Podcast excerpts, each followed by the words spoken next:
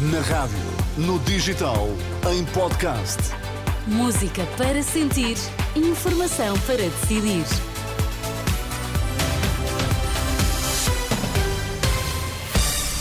Notícias aqui na Renascença, para já os títulos em destaque, Miguel. Já decorre nova transferência de reféns israelitas, notícia confirmada pelas autoridades egípcias.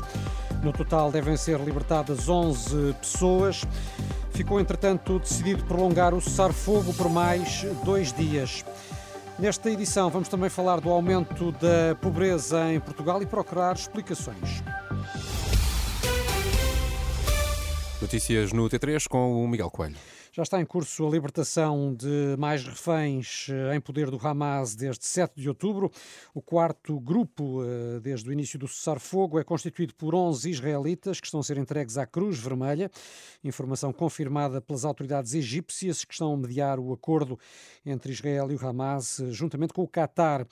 Em troca da libertação destes reféns, são libertados 33 prisioneiros palestinianos. 30 mulheres e 3 menores. Também notícia desta tarde, o prolongamento por mais dois dias do cessar-fogo entre Israel e Hamas, informação confirmada por Tel Aviv, em troca da libertação de mais 20 israelitas raptados pelo Hamas. Até ontem foram libertadas 58 pessoas, das cerca de 240 sequestradas pelo Hamas. Por seu turno, Israel libertou até agora 117 prisioneiros palestinianos. Prisão domiciliária para a diretora do Laboratório Regional de Trás-os-Montes, suspeita de falsificar análises de água para consumo, foi o que decidiu o Tribunal de Instrução Criminal do Porto. Já para os outros 18 arguídos da Operação Gota d'Água, o Tribunal determinou a suspensão de funções e a proibição de contactos e de frequentarem instalações ligadas ao controle da qualidade de água para consumo e de águas residuais, além do habitual termo de identidade e residência. Com as mesmas medidas de coação, foram libertados na sexta-feira outros 17 arguídos. Já eh, na operação anticorrupção que decorreu no Consulado Português no Rio de Janeiro, foram constituídos pelo menos 10 arguídos, entre portugueses e brasileiros. Foram realizadas mais de 100 diligências em Lisboa e também no Brasil, no Rio de Janeiro e em Saquarema. As autoridades dos dois países investigam um esquema de falsificação de documentos para a obtenção de nacionalidade portuguesa.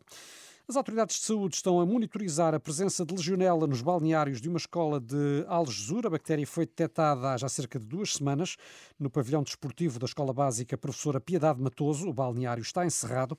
Até agora não se registaram casos de legionela na comunidade local. No ano passado foram diagnosticados 804 novos casos de infecção por VIH, mantendo-se a tendência decrescente que se verifica desde o ano 2000, de acordo com o relatório da Direção-Geral da Saúde, que foi divulgado esta tarde. Numa década, o número de casos caiu 56% e os casos de SIDA que é a forma avançada da doença, diminuíram 74%. Três em cada quatro casos são em homens. A mediana das idades à data do diagnóstico foi de 37 anos. A área metropolitana de Lisboa, seguida da região do Algarve, apresentam a taxa de novos diagnósticos mais elevada. E Miguel, quase um quinto dos portugueses está em risco de pobreza, de acordo com o Instituto Nacional de Estatística, são mais de 1 milhão e 700 mil pessoas. Sim, o INE dá conta de que o número de pessoas que vivem com menos de 591 euros aumentou de 2021 para 2022, sendo que a pobreza cresceu em todos os grupos etários e afetou mais significativamente mulheres, crianças, famílias monoparentais e quem reside em Lisboa.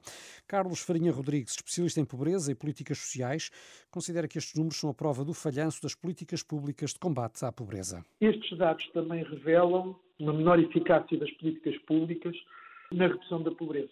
Quando nós comparamos aquele indicador que mede o efeito das transferências sociais, excluindo as pensões, sobre a pobreza, ele reduz de 5,1 para 4,2. E, portanto, há aqui também a ideia de que, durante o ano de 2022, houve algum enfraquecimento desta capacidade de redução da pobreza das políticas públicas.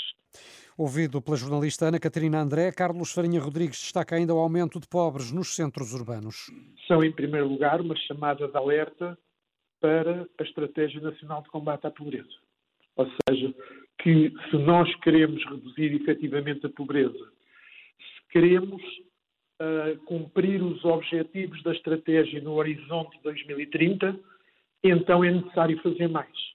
É necessário pôr efetivamente a estratégia a funcionar.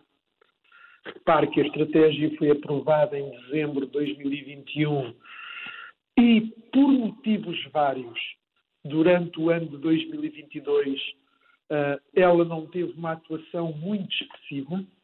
Carlos Farinha Rodrigues, especialista em pobreza e políticas sociais do ISEG, o Instituto Superior de Economia e Gestão da Universidade de Lisboa, sublinha que, para além da pobreza, também aumentaram as desigualdades entre os 10% mais ricos e os 10% mais pobres. Lisboa é a nova capital europeia da inovação. Foi anunciado esta tarde em Marselha, França. O prémio vale um milhão de euros, reconhece o trabalho que Lisboa tem feito para se tornar uma cidade mais atrativa para startups, nomeadamente com a criação da chamada Fábrica de Unicórnios no Beato, um espaço que acolhe empresas promissoras na área da tecnologia.